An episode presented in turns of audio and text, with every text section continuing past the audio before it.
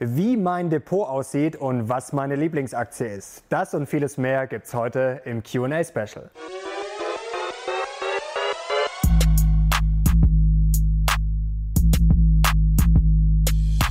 Servus Leute und herzlich willkommen in einem brandneuen Video der Mission Money. Wir sind heute back mit einem Special. Heute wird es sehr aufschlussreich und auch ein bisschen persönlich, denn ich hatte in der letzten Ausgabe von Mission 5 dazu aufgerufen, dass ihr mich alles fragen dürft. Ich muss sagen, ihr habt euch relativ gut zurückgehalten. Es sind keine blöden Fragen gekommen, aber durchaus ein paar sehr spannende. Und heute werden wir, oder besser gesagt ich, einen ersten Schwung davon beantworten. Ihr müsst euch natürlich nicht zurückhalten, wenn jetzt erst vielleicht das zu einem oder anderen durchdringt. Stellt ruhig noch mehr Fragen. Es sind ein paar liegen geblieben. Ein paar waren auch wirklich sehr, sehr kompliziert. Da müsste man sich, wenn es dann um Strategien geht, erstmal in Ruhe hinsetzen. Also wenn jetzt nochmal ein paar kommen, können wir natürlich vielleicht nochmal eine Folge machen. Also haltet euch nicht zurück. Und jetzt halte ich mich auch nicht mehr zurück. Jetzt legen wir nämlich los. Kommen wir gleich zur ersten Frage. Und die hat gestellt, wo Tong. Er fragt, wie viel Prozent Gold hat Mario und hast du jetzt im Anstieg nochmal physisch nachgekauft? Andere Metalle wie Silber oder Platin? Fragezeichen. Also physisches Gold macht im Moment bei meinem Depot ungefähr 10% aus. Ich habe dann aber noch einen Sparplan auf Xetra Gold, den habe ich noch nicht ganz so lange. Deswegen macht das noch nicht so viel aus. Das sind so 1,5%, habe ich gestern mal nachgerechnet. Ich habe jetzt nicht nachgekauft im Anstieg.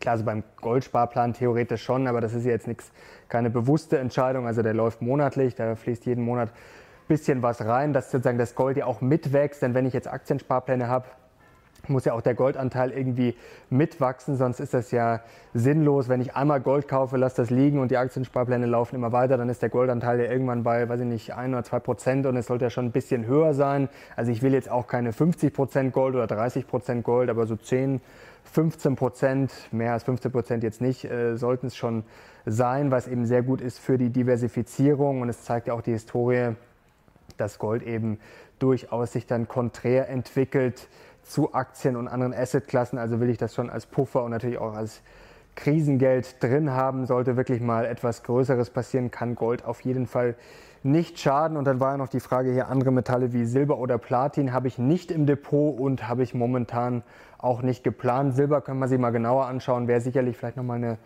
andere Beimischung, aber Platin, äh, Kupfer und so weiter und so fort habe ich jetzt nicht auf dem Schirm und man kann es jetzt nie garantieren, aber ich glaube nicht, dass ich da in den nächsten Monaten oder Jahren zuschlagen werde. Kommen wir zur nächsten Frage, die hat Simon 91 gestellt und zwar gleich mehrere. Ist die Haarfarbe echt? Das muss natürlich wieder sein, aber ich finde es ja mittlerweile fast schon lustig. Ja, die ist echt, äh, äh, beantworte ich immer wieder gern. Wie alt bist du eigentlich? In welcher Stunde kommt der Börsencrash? Genau, also das mit dem Börsencrash, das glaube ich passiert ja so 17.51 Uhr am 17. Dezember 2020. Also schreibt euch das genau auf. Vielleicht stimmt's ja, dann bin ich berühmt. Dauert leider noch ein paar Monate, aber auf jeden Fall notieren. Und wie alt bist du eigentlich? Ich bin 32, Sternzeichen Stier, wer es genau wissen will, 18. Mai 1987, falls jemand Geschenke schicken will, nächstes Jahr oder eine Glückwunschkarte, also 18. Mai 1987 habe ich Geburtstag. Die nächste Frage kommt von A, ein sehr schöner Benutzername, vielleicht kommt B und C nachher auch noch dazu. Er fragt, was ist deine Lieblingsaktie? Einfache Frage, aber gar nicht so einfach zu beantworten. Also ich muss sagen, ich mag jede Aktie irgendwie, die ich im Depot habe. Man kauft die ja nicht einfach mal so. Ich würde sagen, um es kurz zu machen, vom Herzen her, vom Gefühl Walt Disney. Das ist wirklich eine, ja, eine Aktie, eine Marke, die ich sehr gerne mag von der ich überzeugt bin. Aber ich würde sagen, vom Verstand würde ich mich für Microsoft entscheiden. Würde ich jetzt hier sagen, Microsoft ist meine Lieblingsaktie. Aber was ich jetzt noch sagen muss zum Thema Lieblingsaktie, das sollte man nicht übertreiben. Natürlich sollten wir alle von den Aktien, die wir im Depot haben, überzeugt sein. Wir machen uns natürlich auch Gedanken und man sollte so eine Aktie dann auch Zeit geben. Also wenn ich mich wirklich für eine Aktie entschlossen habe, das sagt der Warren Buffett auch immer, also man muss auch bereit sein, wenn man eine Aktie überhaupt kauft, dann muss man auch bereit sein, die 10 oder 20 Jahre zu halten. Und da stehe ich voll dahinter. Aber man sollte sich nie verlieben, in dem Sinne, dass man sagt, okay, ich kaufe die jetzt und egal was passiert, ich werde sie nie wieder verkaufen. Das ist dann natürlich auch ein Fehler oder dass man einfach im Kopf hat, ja okay, die Aktie, die ist einfach, das ist meine beste Aktie nach dem Motto, die ist jetzt gut gelaufen und das ist die beste, die kann ich einfach nicht hergeben. Man muss sich immer wieder Gedanken machen im Zeitverlauf, egal ob die Aktie jetzt komplett schlecht gelaufen ist oder ob sie sehr gut gelaufen ist. Man muss sich einfach immer wieder Gedanken machen, okay, ist das Geschäftsmodell noch gut? Da ist es eigentlich egal, wie die Aktie gelaufen ist. Wann du eingestiegen bist, ist eigentlich auch egal.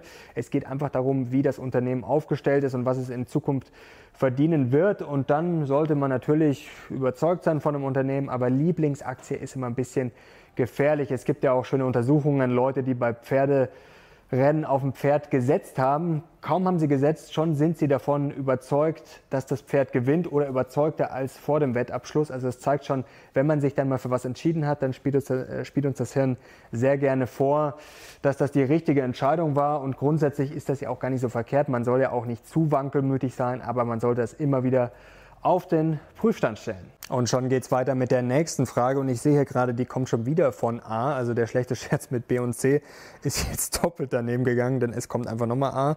Und jetzt hat er einige Fragen hier im Gepäck. Erste Frage, Katze oder Hund? Das ist eine sehr fiese Frage, weil ich bin ein großer Hundefreund und vor ein, zwei Jahren hätte ich noch gesagt, komplett äh, klar Hund. Aber ja, meine Freundin, die hat zwei Katzen und das sind jetzt irgendwie schon die Adoptivkinder sozusagen. Und ich habe ihr das gestern erzählt, dass die Frage kommt und dann wurde mir schon angedroht, wehe, du sagst Hund, wenn du deine zwei jetzt Adoptivkinder verleugnest. Also, ich sage jetzt mal, ich mag beides sehr gerne, aber bevor es Prügel zu Hause gibt, sage ich einfach mal Katze. So, jetzt hier damit Schuldigkeit getan. Kommen wir zur nächsten Frage. Größte oder kleinste Position im Depot und wieso? Ja, die größte Position im Depot ist momentan ein ETF, ein Com von Comstage auf den MSCI World. Ich kann euch das unten in die Videobeschreibung nochmal, packe ich euch das nochmal rein. Größte Position und auch von mir aus nochmal die Aktien. Dann könnt ihr das in Ruhe nochmal nachgucken, bevor wir das jetzt alles kompliziert einblenden. Mit WKN ETF 110 ist die WKN. Wer es jetzt sofort wissen will, ja, warum habe ich den ETF? Also für mich ist das einfach so ein Basisinvestment. Man kann es nennen, vielleicht eine Core-Satellite-Strategie, einfach sehr langweilig, aber natürlich macht man auch nicht viel falsch. Wenn man den Markt sozusagen schon mal als große Position hat, ist man immer investiert, geht jetzt kein extremes Risiko. Natürlich kann jetzt manche sagen, das ist gerade das größte Risiko, wenn man einfach nur den Markt kauft. Ich bin auch noch nicht ganz sicher, ob ich das weiterhin als größte Position haben will. Das ist, ich habe den Sparplan schon sehr lange. So ein Depot ist immer ein Prozess. Also im Moment ist es noch die größte Position. Andere Positionen holen da schon deutlich auf, aber im Moment ist es noch die größte und ich habe jetzt auch keine Bauchschmerzen damit, aber wir kommen später noch ein bisschen dazu zur Strategie, wie mich das alles so beeinflusst, die ganzen Bücher, die ich lese, die Interviews, die ich führe. Und ich bin ja jetzt auch noch mit 32, wie ich gerade verraten habe, auch noch kein alter Knacker. Also da kann man immer noch ein bisschen anpassen und gerade auch bei den Sparplänen natürlich ein bisschen spielen mit den Beträgen. Aber momentan ist das noch die größte Position ETF auf den MSCI World. So, kommen wir, ach, die kleinste Position, bevor ich es vergesse. Ja, jetzt wird es ein bisschen peinlich. Äh, kleinste Position, das sind zwei Marihuana-Aktien. Einmal habe ich mir wirklich zum Spaß eine Aktie von Wayland gekauft. Da war ich tatsächlich letztes Jahr vor Ort. Da war einiges im Aufbau noch. Das war in Toronto, Kanada. Und es ist, das ist so zum Thema Lieblingsaktie. Ich fand das ganz spannend. Man konnte es ehrlich gesagt noch schwer einschätzen, weil wirklich sehr viel im Aufbau ist.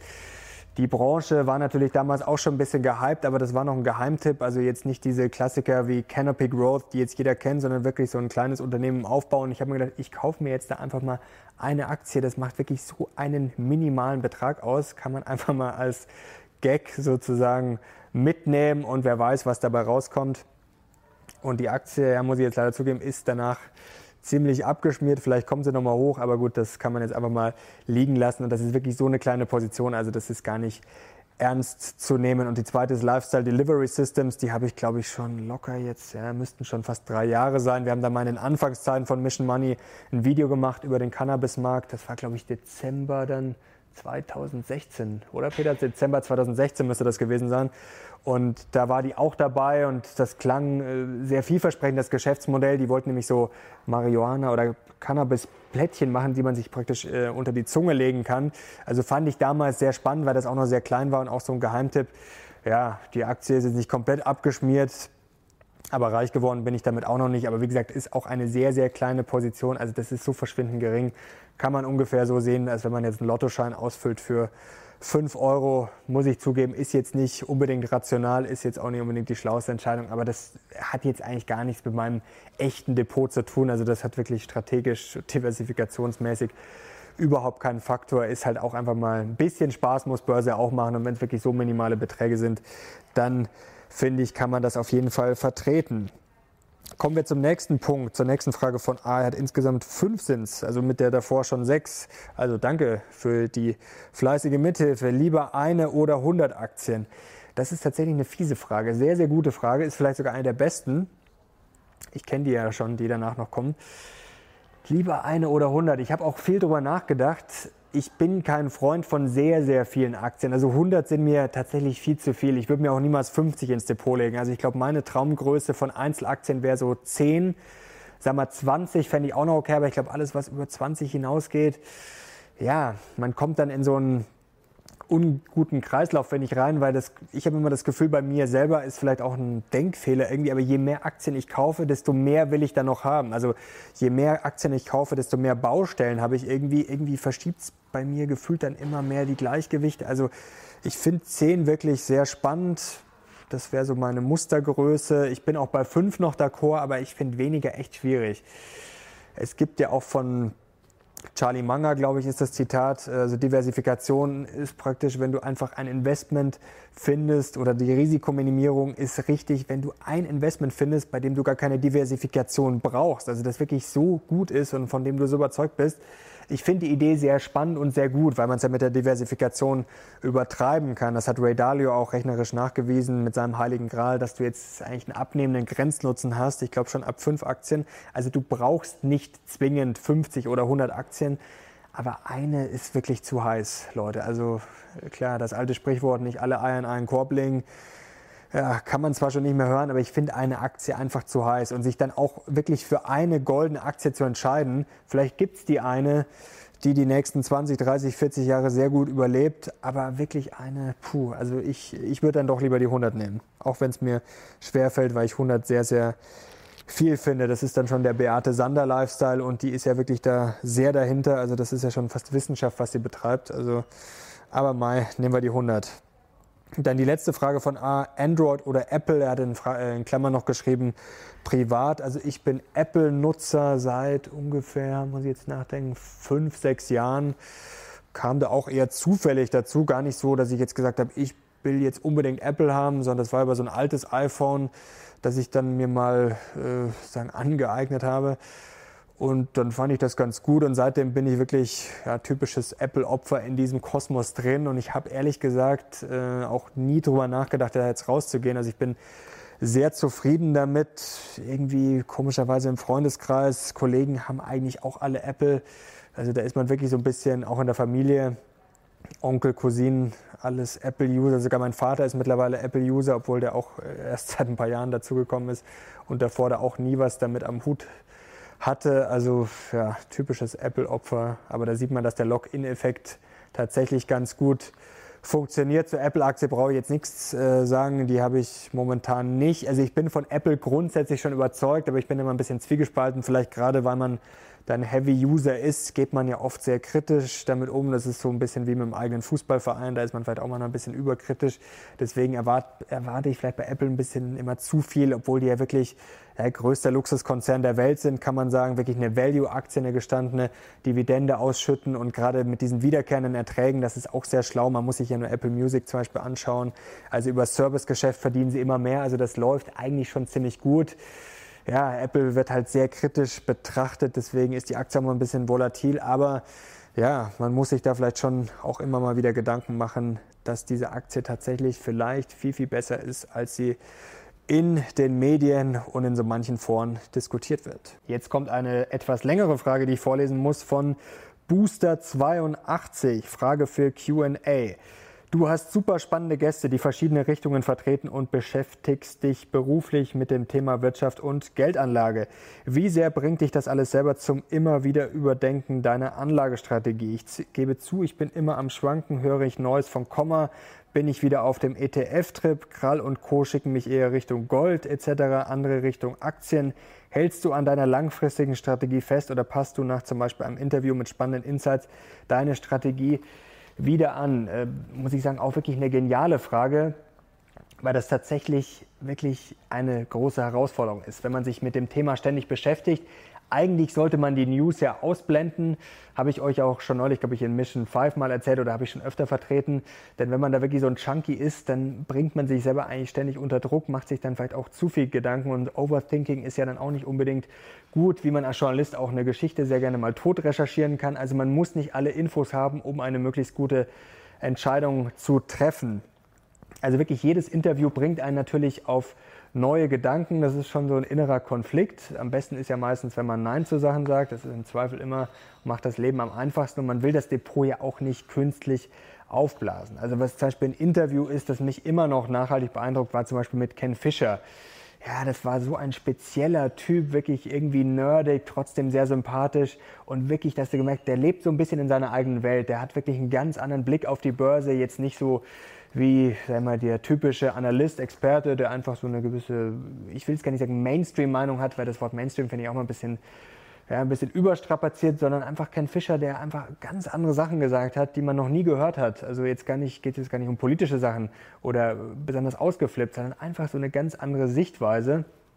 Völlig abgeklärt, merkt man einfach, der hat so viel Erfahrung, der lässt sich von nichts beeinflussen, der weiß ganz genau, was er was er für eine Meinung hat, worauf er schauen muss, was er auch will und was er zu tun hat. Also sehr beeindruckend. Andreas Beck mag ich zum Beispiel auch sehr gerne, der kam bei euch auch sehr gut an. Mathematiker, auch ein kleiner Nerd sozusagen. Andreas, ich hoffe, du nimmst mir das nicht übel. Ich glaube, für Andreas ist das sogar eher ein Kompliment-Nerd. Der ist ja wirklich auch zahlenverliebt und hat auch da so einen ganz speziellen Blick drauf, sehr rational, aber auch wirklich sehr in die Tiefe gehend und auch Themen, die man so noch nicht hundertmal gehört hat. Natürlich ist Roast My Depot auch so ein Punkt da stößt man immer wieder auf spannende Aktien und natürlich erwischt man sich immer wieder mal dabei, dass man sich denkt, Mensch, das ist doch eine Branche, die könnte man doch mal probieren, das fehlt noch, da könnte ein Tenbagger versteckt sein. Aber ganz ehrlich, ich will das gar nicht so forcieren. Also natürlich ist schön, einen Tenbagger zu haben, natürlich machen wir uns da alle Gedanken drüber. Wir sind immer auf der Suche nach spannenden Inspirationen, nach spannenden Aktien, nach Geldideen. Aber man muss da wirklich vorsichtig sein, weil wenn man da einmal anfängt, da kommt später auch noch eine spannende äh, Frage dazu, ähm, dann weißt du ja gar nicht mehr, wo hinten und vorne ist. Ich habe es vorher schon gesagt mit der einen oder den 100 Aktien. Also ich habe immer das Gefühl, wenn ich anfange, dann ist das so eine Endlosschleife, so ein Teufelskreis, in dem man sich da begibt, dass man dann einfach anfängt und nicht mehr aufhören kann. Und mit dem Ten-Bagger ist halt auch wirklich die Frage, ob man das forcieren will, ob man sich das zutraut und ob man sich wirklich auch diese Arbeit machen will. Beate Sander habe ich gerade schon angesprochen. Die ist ja wirklich da, ja, ganz steil unterwegs und liest dann auch, äh, wenn es um Biotech geht, fertigt er selber schon Studien an, liest dann 100 Seiten Studien. Ah, das ist jetzt nicht mein Ding, da bin ich nicht der Experte, da habe ich auf gut Deutsch gesagt auch gar keinen Bock drauf. Also da will ich meine Zeit gar nicht so dafür aufwenden. Ich will das möglichst einfach, möglichst clean halten und gehe da voll mit Buffett. Also ich will wirklich Geschäftsmodelle haben, äh, die jetzt vielleicht nicht ein Idiot versteht, aber die zumindest ich verstehe und die die meisten verstehen und die man auch einschätzen kann für die nächsten zwei, drei, fünf, vielleicht sogar zehn oder zwanzig Jahre. Und da ist vielleicht auch eine Konsumaktie nicht schlecht, da ist so eine LVMH sicherlich eine gute Idee, eine Microsoft kann man einschätzen, eine Walt Disney sowieso. Natürlich gibt es da auch immer wieder Änderungen, aber das kann ich alles gut verfolgen, kann ich, wenn ich mir ein bisschen Gedanken mache, Stichwort Gedanken ist ja so ein Costolani-Klassiker, da, wenn ich auf die Zahlen schaue, auf das Geschäftsmodell, auf die Neuerungen, die es gibt und mir das ein bisschen überdenke und einfach schaue, hinschaue, was in der Welt so passiert mit Konkurrenten wie Netflix, dann kann ich das auf jeden Fall gut einschätzen. Und da brauche ich dann jetzt nicht noch fünf Biotech-Aktien und vielleicht noch eine Aktie aus Russland, Rohstoffe und so weiter und so fort, wie das Beate Sander macht. Wer das haben will, vollkommen okay, kritisiere ich überhaupt nicht, ist nur nicht so mein Ding und da überschätze ich mich auch einfach nicht und da komme ich auch an die News einfach nicht so leicht ran. Also da müsste man dann wirklich schon eine Wissenschaft draus machen und das traue ich mir ehrlich gesagt nicht zu, das in diesem Zeitumfang zu machen, der mir da zur Verfügung steht und den ich dafür auch aufwenden will. Und das habe ich auch gar nicht notwendig. Und das macht mir dann auch nicht genug Spaß. Also da gibt es dann wirklich andere Sachen, die mich interessieren. Ich will dann eher so das ein bisschen wissenschaftlicher angehen. Mich interessieren dann eher so generelle Studien zum Beispiel zum Aktienmarkt, das finde ich sehr spannend. Wie man so ein Depot zum Beispiel optimal mischt, wie man das Risiko senkt. Das finde ich dann spannender, als jetzt wirklich mich in 100 Einzelaktien reinzuarbeiten. Das ist einfach nicht so wirklich mein Ding, aber man ist natürlich ständig dieser Gefahr ausgesetzt und ich mag das auch einfach gern. Und allein schon darüber nachzudenken, bringt einen ja auch schon weiter. Man muss die Aktien ja dann nicht zwingend kaufen. Ich habe die Studien gerade schon angesprochen, da kommen natürlich immer wieder neue Sachen raus, aber es gibt auch gerade sehr viel Klassiker und ich finde es gerade spannend, wenn es Langfriststudien sind, die da wirklich über 200, 300 Jahre gehen, weil man muss sehr aufpassen, wenn es dann Studien sind, die dann fünf Jahre, zehn Jahre, ja, da kann man natürlich auch sehr leicht tricksen. Gibt da auch schöne Zitate, es gibt Lügen, verdammte Lügen und natürlich Statistiken. Also da muss man immer sehr aufpassen, dass man sich da nicht zu schnell beeinflussen lässt, weil man stößt mal schnell auf eine gute Zeile, machen wir auch mal gerne eine steile These und dann lässt man sich verführen, aber man muss wirklich da klar Kurs halten und sollte sich inspirieren lassen, man muss da wirklich seinen klaren Kompass haben, seine Strategie. Apropos Studie, kommende Woche kommt da ein sehr spannendes Video. Das ist ja eine Studie, ein Buch eher, das ich gelesen habe. Und da werdet ihr einiges über Risiko lernen und Rendite, was ihr so vielleicht noch nicht gehört habt. Also kriegt ihr einen vollkommen neuen Blick drauf. Und das muss ich sagen, ist auch so ein Buch, das mich beeinflusst hat, wo ich auch meine Strategie vielleicht langfristig ein bisschen mehr hin verschieben will. Ich habe es vorher schon angedeutet.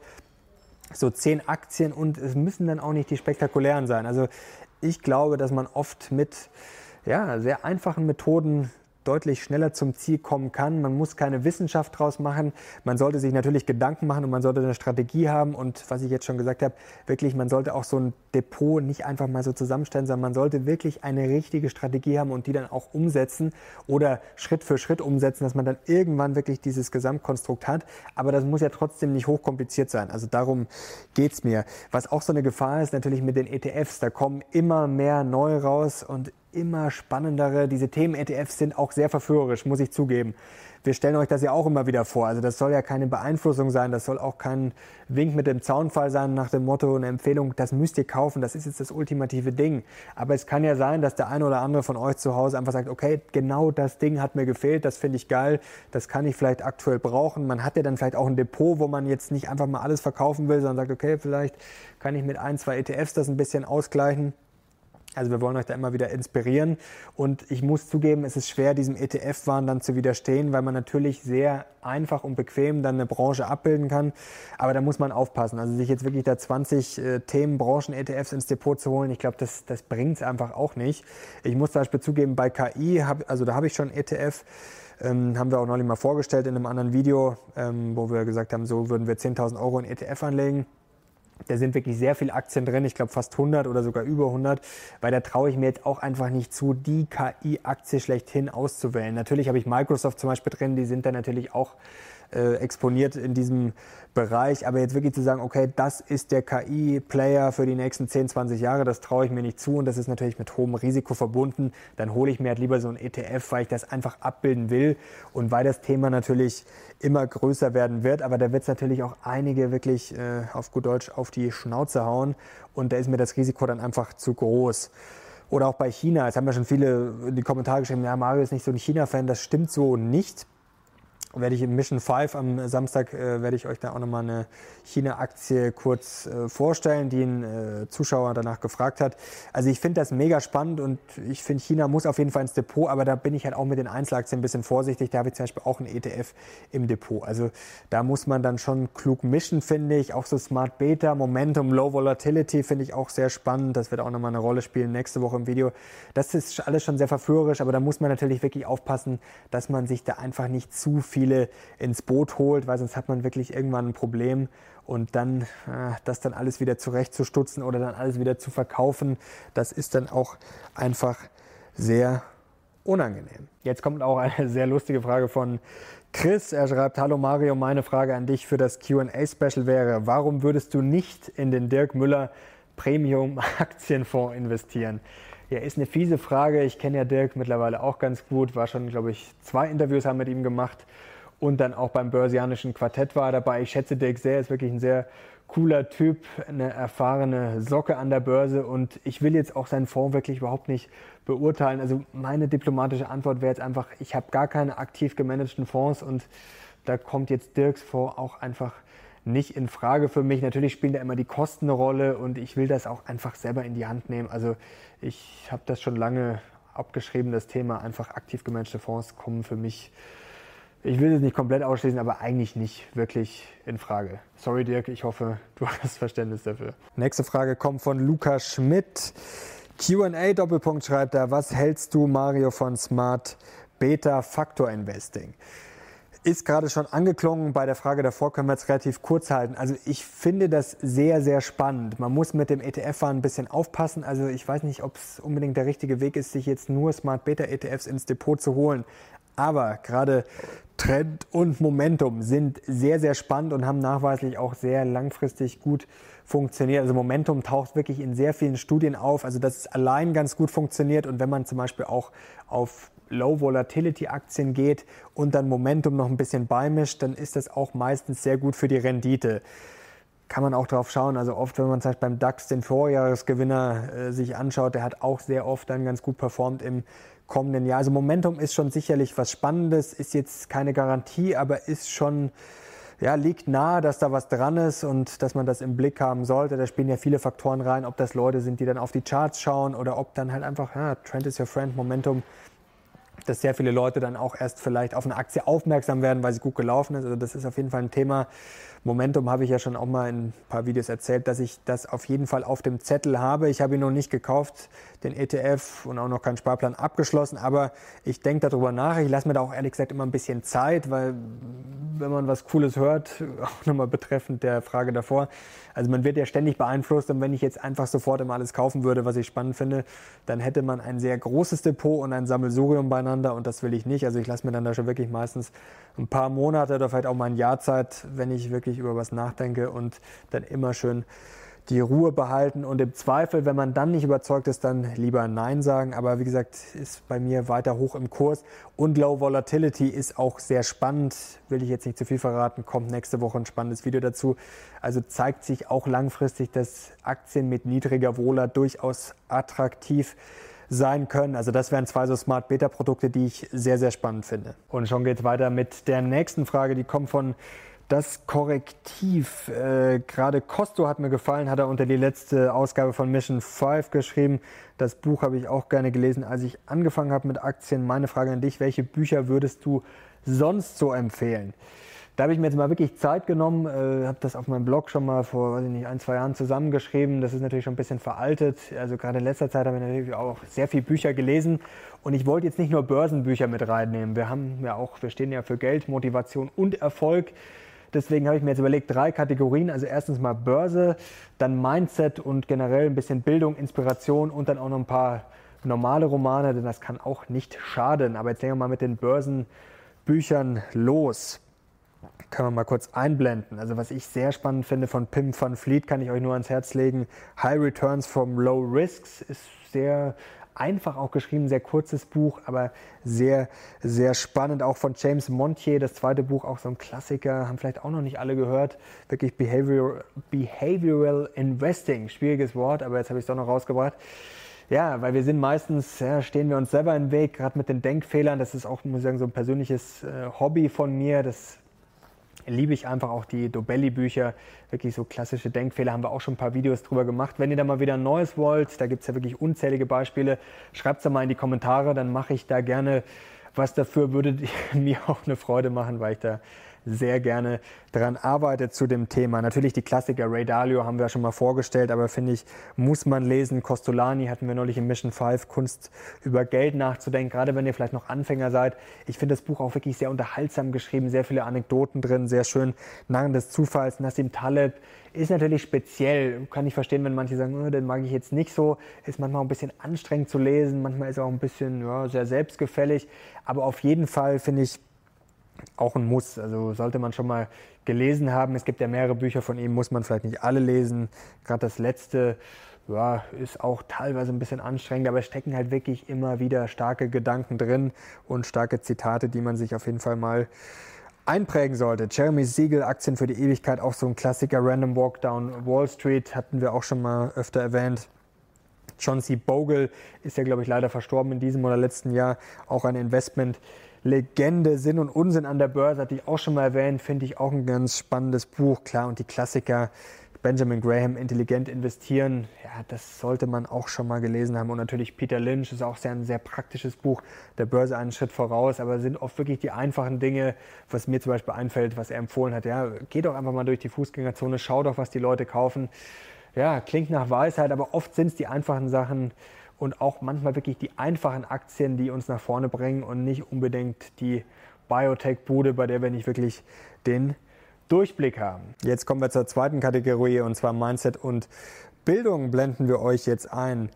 Outliers sehe ich ganz am Anfang, ist ein spannendes Buch. Also da geht es eigentlich sehr darum, dass Talent nicht unbedingt das Ausschlaggebende ist. Das ist auch wirklich so eine These, die ich immer wieder vertrete. Ein bisschen Talent gehört natürlich dazu, aber oft ist es dann auch manchmal Zufall und natürlich auch harte Arbeit. Da ist ein sehr schönes Beispiel drin, dass ein äh, Wissenschaftler oder Professor ist mal darauf gestoßen, dass bei Eishockeyspielern tatsächlich gar nicht so das Talent ausschlaggebend war, sondern wann sie geboren waren, also geboren wurden, besser gesagt. Und da hat sich gezeigt, dass sehr viele Eishockey-Profis oder die, die in den Jugendauswahlmannschaften war, waren äh, überwiegend in den ersten drei Monaten des Jahres geboren wurden. Und das ist dann im Nachhinein eigentlich auch ganz logisch.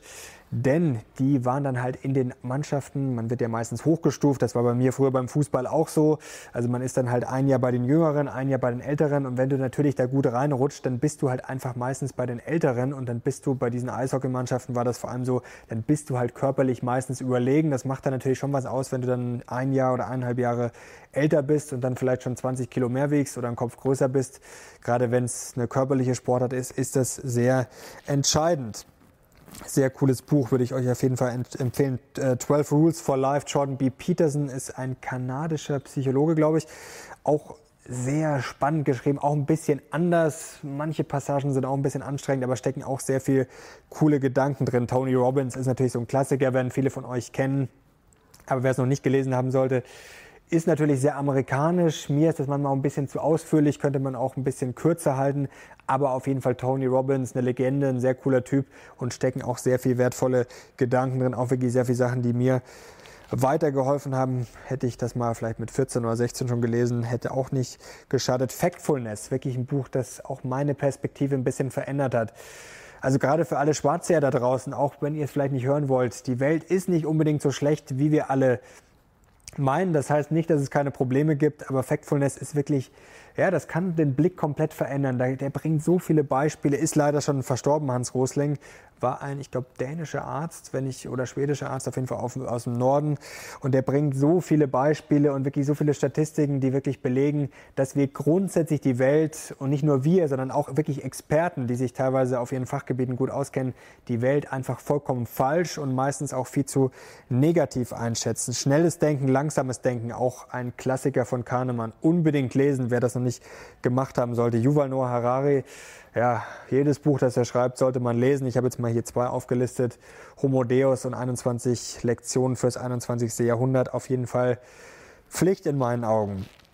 Tim Ferriss, Vier-Stunden-Woche, kennen wahrscheinlich auch viele. Auch ein Klassiker, hat mir auch sehr viel gebracht. Als ich das mal vor ein paar Jahren gelesen habe, hat mich vielleicht auch wirklich in diese Richtung noch weiter geschubst. Und auch sicherlich ein Grund, warum ich hier auf dieser Couch sitze. Dan Ariely, Denken hilft zwar, aber nützt nichts. Auch ein sehr schönes Buch. Da sind auch sehr viele praktische Beispiele drin. Denkfehler, wirklich, ja, ganze Bandbreite. Also es hat was mit Finanzen zu tun, aber auch wirklich aus dem praktischen Leben. Mein Lieblingsbeispiel ist immer äh, Test mit Studenten, die in der Uni äh, ihre Sozialversicherungsnummer aufschreiben sollten und danach sollten sie, ich glaube, für eine Flasche Wein ein Gebot abgeben, also wie viel bereit sie waren dafür zu zahlen. Und je höher die, ich glaube, die letzte Ziffer von der Sozialversicherungsnummer war, kann auch die erste gewesen sein. Also wurde dann praktisch ein Anker gesetzt und desto höher fielen dann die Gebote aus. Also da sieht man auch nochmal, was unser Hirn alles ausmacht und wie wir da teilweise auf gut Deutsch von unserem Hirn verarscht werden. Der rationale Optimist, auch ein schönes Buch, auch ein bisschen eine rationalere Denkweise, auch viele Beispiele, steht auch viel über Crash-Propheten und die Also nicht unbedingt an der Börse, sondern generell die Historie drin. Selbstbild, ein sehr schönes Buch fürs Mindset von Carol Dweck, wo man mal einen ganz anderen Blick auf sich selber kriegt. Da geht es um Growth Mindset und Fixed Mindset, also dass man einfach sich selber mal wirklich Gedanken macht, okay, wie kann ich einfach mehr aus mir rausholen, wie nehme ich mein Leben ein bisschen mehr selber in die Hand und Handworte, handle, Entschuldigung, selbstverantwortlich. Also mache sozusagen wirklich mir klar, okay, ich habe mein Leben selber in der Hand, ich muss Verantwortung übernehmen und kann wirklich sehr viel reißen, wenn ich den Arsch hochkriege. Stumbling on Happiness, Daniel Gilbert, auch sehr unterhaltsam geschrieben, auch sehr viele Beispiele psychologische.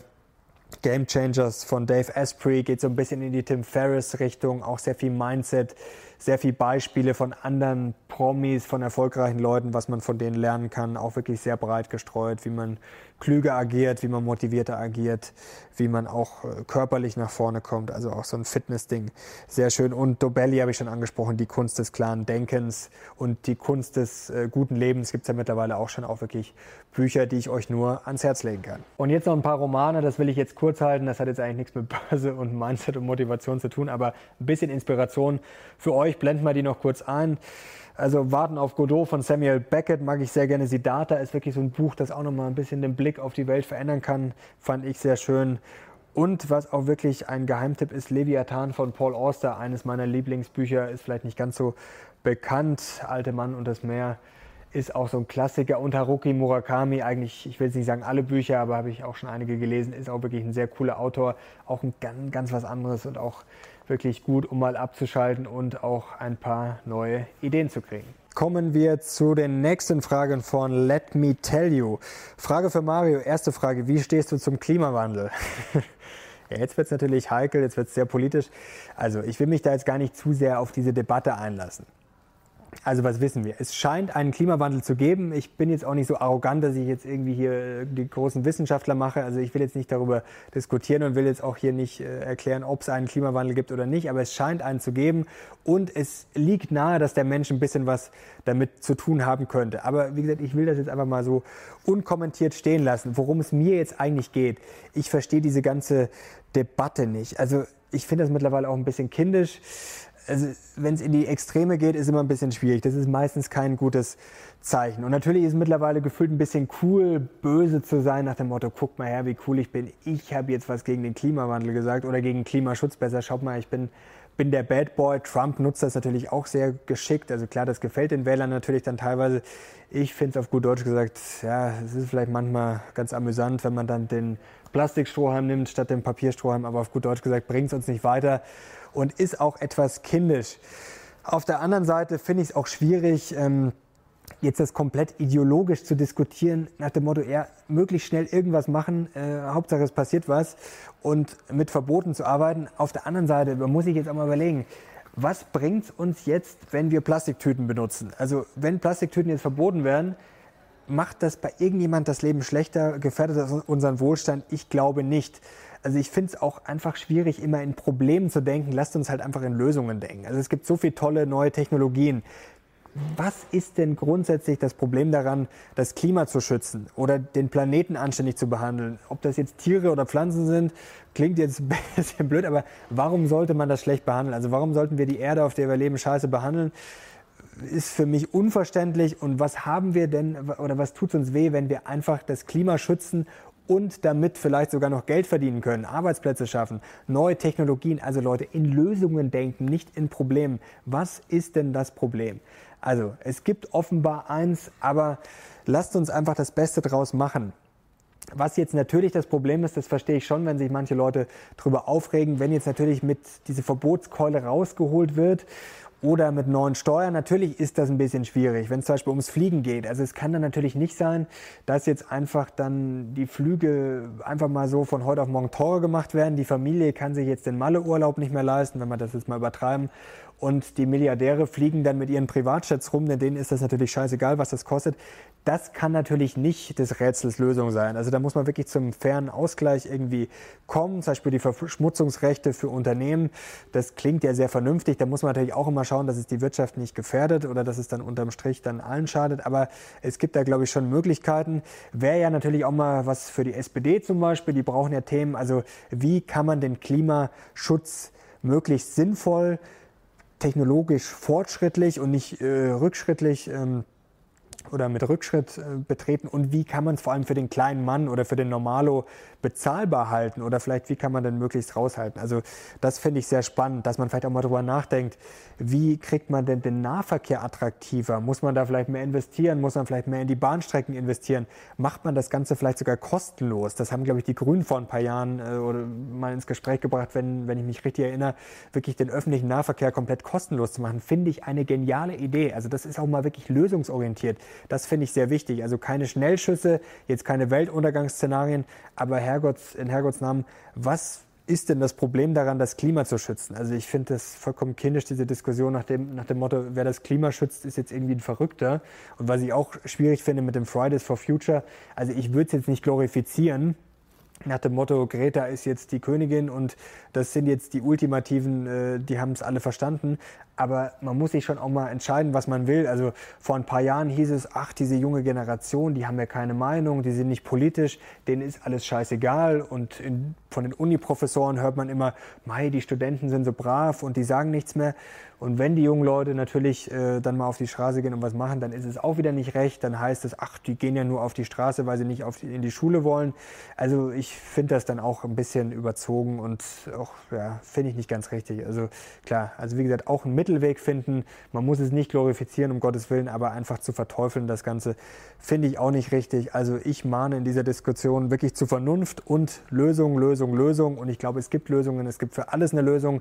Es ist nichts alternativlos so stehe ich zum Klimawandel. Also ich bin da vollkommen unideologisch. Ich finde, man muss einfach die Chancen nutzen, die da sind. Und wie gesagt, unseren Planeten anständig zu behandeln, ist für mich eine Selbstverständlichkeit. Und das hat jetzt nichts mit Grün zu tun oder das ist ja eigentlich vollkommen konservativ. Also konservativer geht es ja eigentlich gar nicht, als einfach das pfleglich zu behandeln, was da ist oder Traditionen oder das Bestehende vorzuschreiben. Also Leute, ich verstehe das Problem nicht. Lasst uns das Beste daraus machen dann wird es sicherlich eine gute Sache. Und Let Me Tell You hat noch eine zweite Frage gestellt, die will ich euch jetzt nicht vorenthalten. Was sind deine Lieblingsserie Film? Also das ist sehr fies. Ich könnte mich jetzt für eins jeweils ehrlich gesagt nicht entscheiden. Habe ich auch eine kleine Liste gemacht, da wollen wir jetzt ganz schnell durchgehen. Bei den Serien, ja, ich gebe es zu, ich bin ein Game of Thrones Opfer, wie bei Apple vollkommen Mainstream sozusagen, aber ich mag sehr gerne. You mochte ich sehr gerne auf Netflix. Ich glaube, da kommt bald mal die zweite Staffel wie Mindhunter. Ich glaube, das läuft schon. Jetzt wollen wir nicht zu viel Werbung für Netflix machen. Black Mirror finde ich genial, gerade mit dem ganzen Thema Digitalisierung. Also wer sich für das Thema interessiert und wer so vielleicht das auch wirklich durchaus kritisch betrachtet, ich bin da auch kritisch, auch wenn es uns sehr viele Vorteile bietet. Black Mirror auf jeden Fall Pflicht. Twin Peaks ist eigentlich schon alter Hut, aber von David Lynch finde ich eine ja auch sehr spezielle, aber inspirierende Serie. Und ich stehe auch so ein bisschen auf Krimis, muss ich zugeben. Also True Detective, aber nur die erste Staffel habe ich geliebt, kann ich mir auch jederzeit nochmal anschauen. Und Breaking Bad fand ich damals auch wirklich eine sehr coole Serie. Kommen wir noch schnell zur Filmliste. Die ist leider noch ein bisschen länger als die Serienliste, aber es gibt halt auch ein paar gute Filme da draußen. Midnight in Paris ist ein Woody Allen-Film, den mag ich tatsächlich sehr Gerne. Also der hatte auch schon sehr viele gemacht. Sind nicht alle der Knaller, aber da sind einige gute dabei. Deswegen habe ich auch noch Matchpoint aufgeschrieben. Fight Club ist auch so ein Klassiker. Also wirklich sollte man gesehen haben, wer das noch nicht gemacht hat. Aber ich glaube, der ist mittlerweile auch schon sehr bekannt. Das war früher ein totaler, ja, spezieller Film, als der rauskam. Da war das wirklich kein bekanntes Ding. Mittlerweile ist es schon zum Klassiker geworden. Mulholland Drive finde ich sehr stark. Auch ein David Lynch-Film. Von David Lynch habe ich kürzlich ein Buch gelesen. Der macht auch sehr, sehr spezielle Sachen. Muss man mögen, aber finde ich, bringt einfach neue Ideen, wenn man auch mal so ein bisschen außergewöhnliche Sachen anguckt. Das Buch heißt Catching the Big Fish. Da geht es auch sehr viel um Kreativität und wie er seine, auf die Ideen zu seinen Filmen gekommen ist, kann ich euch ans Herz legen, wenn ihr euch für solche Themen interessiert. Live ist ein Science-Fiction-Film. Ich muss dazu sagen, Science-Fiction ist eigentlich gar nicht mein Ding. Also Star Wars geht noch, aber sonst Science-Fiction, so Star Trek und so mag ich nicht wirklich. Aber das ist wirklich ein sehr, sehr guter Film. Three Billboards Outside Ebbing, Missouri. Sehr gut. Ist ein relativ neuer Film. Ich glaube, ich glaub, er hat Oscars bekommen, aber nicht deswegen äh, fand ich ihn gut. Wirklich sehr, sehr, sehr, sehr gut. Kann ich euch nur empfehlen. Melancholia, Lars von Trier, auch sehr inspirierend, düster auch ein bisschen anders, aber sehr, sehr gut. LA Confidential mag ich sehr gern. A Beautiful Mind ist auch ein sehr, sehr beeindruckender Film. Goodwill Hunting, finde ich, ist ein toller Film fürs Mindset, auch ein Klassiker. Das Fenster zum Hof, Hitchcock finde ich auch sehr spannend. Gibt es auch ein tolles Buch, Mr. Hitchcock, wie haben Sie das gemacht? Kann ich auch nur den Film affinen Leuten unter euch ans Herz legen. Also Hitchcock-Filme auch sehr, sehr spannend. Der Pate ist so ein Klassiker, ja, muss, muss man unbedingt auch gesehen haben. Der Club der Toten Dichter auch sehr inspirierend. Robin Williams, mittlerweile ja leider schon verstorben, auch toller Schauspieler. Grand Budapest Hotel liebe ich über alles. Wes Anderson-Filme sind auch sehr speziell, aber sehr inspirierend. Zodiac, da kommt wieder der Krimi-Fan durch, die üblichen Verdächtigen. Und Sieben Jahre in Tibet finde ich auch sehr, sehr inspirierend. Kommen wir schon zur vorletzten Frage von S.N. Wie sieht dein Depot aus? Wie willst du es beim Crash umstrukturieren bzw. umgewichten, eventuell auch über Nachkäufe? Also der Crash würde mein Depot jetzt, glaube ich, grundsätzlich nicht verändern. Also ich habe jetzt nicht zehn Aktien auf der Liste, wo ich sage, okay, da gehe ich jetzt im Crash rein. Ich würde sicherlich nachkaufen, das auf jeden Fall. Also ich habe schon einen hohen Cash-Anteil.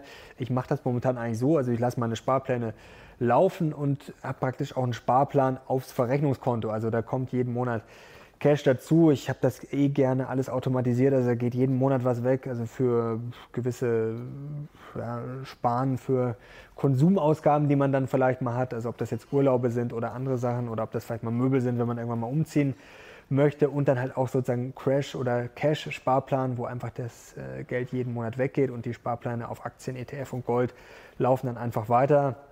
Also natürlich würde ich da massiv nachkaufen. Also bei einigen Aktien, da bin ich jetzt schon so dick im Plus eigentlich, dass ich da auch beim Crash jetzt keine Angst habe. Also da müsste es schon so, so krass crashen, dass ich da überhaupt ins Minus rutsche. Und das sind Aktien, die ich wirklich langfristig halten will, wie eben Microsoft, Walt Disney.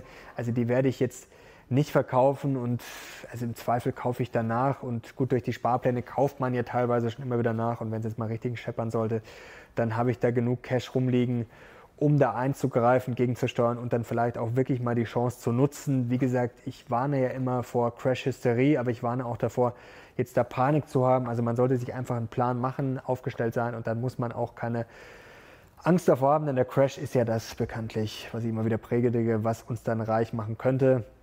Nicht umsonst hält Warren Buffett ja auch so viel Cash und der würde sich sicherlich auch freuen, wenn es da mal ein paar Chancen zum Einstieg gibt. Und jetzt kommt schon die letzte Frage von S. Mustermann Max. Wie groß ist euer Team? Die Frage kam schon ziemlich oft. Ich sage ja auch manchmal wir. Klar, früher war das klar mit Timo vor der Kamera, da waren wir auch vor der Kamera. Jetzt sitze ich allein vor der Kamera, aber wir sind natürlich immer noch ein Team. Matze und Peter gehören noch zum Team und ja, sind auch äh, Redakteure und arbeiten da voll mit, was auch die Themen angeht. Und natürlich schneiden sie. Also ohne Filmen und Schneiden, also ohne die beiden gäbe es hier kein einziges Mission Money Video. Und jetzt kann man mal hier die Legende Peter Blöd. Einige von euch kennen den Namen ja schon. Manche sind vielleicht noch nicht so lange dabei und haben den Namen noch nie gehört. Er heißt tatsächlich Peter Blöd. Da kamen immer mal wieder Fragen, Mensch, heißt der wirklich so? Ja. Aber Blöd, Vorsicht, nicht mit Ö, sondern mit OE geschrieben. Peter, komm doch mal kurz, auch wenn du wie immer nicht sehr ansehnlich bist, aber er kommt mal kurz vor die, was macht er jetzt? Jetzt wird er nochmal scharf gestellt. Unscharf. Unscharf. Es ist Peter Blöd, herzlich willkommen. Der Mann hier, Managing Director, Chef im Stüberl am Tegernsee. Immer. Und hier der Mann, der alles zusammenhält, der auch für die guten Ideen, für die geschmackvollen Videos zuständig ist, der mich gut aussehen lässt. Und Matze gehört noch zum Team, den können wir jetzt leider nicht vor die Kamera holen, der hätte sich sonst auf Peters Schoß gesetzt natürlich. Matze ist, wir haben da so einen Running Gag, dass wir einen Filmverleih haben. Das kommt daher, dass wir uns schon für manche Produktionen, zum Beispiel fürs Börsianische Quartett, mussten wir uns auch mal ein bisschen Equipment leihen. Und da gibt es einen sehr spannenden Filmverleih in München. Und ja, was heißt, da geht es chaotisch zu, aber ja, da, die finden schon mal das ein oder andere Stativ nicht. Und Matze ist auch so ein kleiner Chaot, der versteckt dann auch mal irgendwelche Akkus irgendwo, die Peter dann nicht findet oder Speicherkarten. Speicherkarten. Wir waren zum Beispiel vor kurzem in Köln, da, als wir, da war ich mit Matze alleine, als wir das Interview mit Thomas Mayer und Philipp Vorn dran aufgezeichnet haben. Und dann hat Matze erstmal kurz vom Interview die Speicherkarten gesucht und er war sich ganz sicher, dass er sie irgendwo reingeworfen hatte. Er wusste nur nicht mehr, ob in, ja, er wusste aber nicht mehr, ob Hosentasche oder, oder Jackentasche. Jackentasche. oder in den Rucksack, Rucksack. Ähm, oder irgendwo oder in die Kameratasche. Und er hat sie dann leider nicht gefunden. Dann sind wir schnell mit dem Taxi zum Kaufhof, haben neue Speicherkarten gekauft. Das war in Köln in der Innenstadt jetzt nicht das größte Problem. Und deswegen ist Matze sozusagen der inoffizielle Chef unseres Filmverleihs Und der Chef des Filmverleihs hat noch eine Dependance auf Ibiza. Da hat er ein schönes Ferienhaus und da ist er momentan. Und was er da so treibt, sollen wir das den Leuten einblenden? Ich sollen wir zeigen, was der, Wir Chef, was der Chef des Filmverleihs so treibt? Herzlichen Glückwunsch. Das ist jetzt auch die Strafe dafür. Also er hat das auf Instagram hochgeladen, sonst hätten wir es nicht gezeigt. Also, aber er ist. Und er weiß nichts davon. Er weiß nichts davon, Schönste aber diesen Körper kann man schon mal zeigen und Unbedingt. Er, und er hat auch den Spitznamen. Maschine. Ist eine Maschine. Also er hat auch den, er trägt auch den Spitznamen Navy Seal, wo das genau herkommt, weiß keiner, aber wer das Bild sieht, der hat auch keine Fragen mehr dazu. Stark durchtrainiert. Also ein Mann aus Stahl, Matze. Und der auch, wie gesagt, für alles zuständig ist. Hier vor allem für die Technik, für die, fürs Filmen, fürs Schneiden und für die Homepage. Also danke euch beiden. Danke dir, Peter. Danke dir. Ohne euch würde es den Kanal in dieser Danke Form euch. Nicht geben. Und danke euch natürlich. Das QA-Special, jetzt geht die Lampe ja auch noch aus. Das hat Peter mal wieder schön verkackt hier mit, mit der Technik. Da gibt es nachher noch mal ein paar auf die Finger. Also danke euch, Leute. Das QA-Special, mir hat es viel Spaß gemacht. Ich hoffe, es kommen noch mal ein paar Fragen. Wir haben noch nicht alle beantwortet oder ich. Äh, Wir machen gerne mal einen zweiten Teil. Wenn ihr mehr davon wollt, schreibt das einfach in die Kommentare. Gebt Daumen hoch, wenn ihr mehr davon wollt. Wenn ihr mehr ein bisschen von mir wissen wollt, was ich so privat lese, treibe und sonst mein Mindset, dann Abonnieren schreibt das vergessen. Abonnieren nicht vergessen, sonst wird Peter wütend und sonst geht die zweite. Lampe auch gleich noch aus. Also Leute, danke für euer Vertrauen, hat mir großen Spaß gemacht. Wir sehen uns bald wieder, wir sehen jetzt raus. Lasst euch gut gehen. Wir sehen uns. Ciao.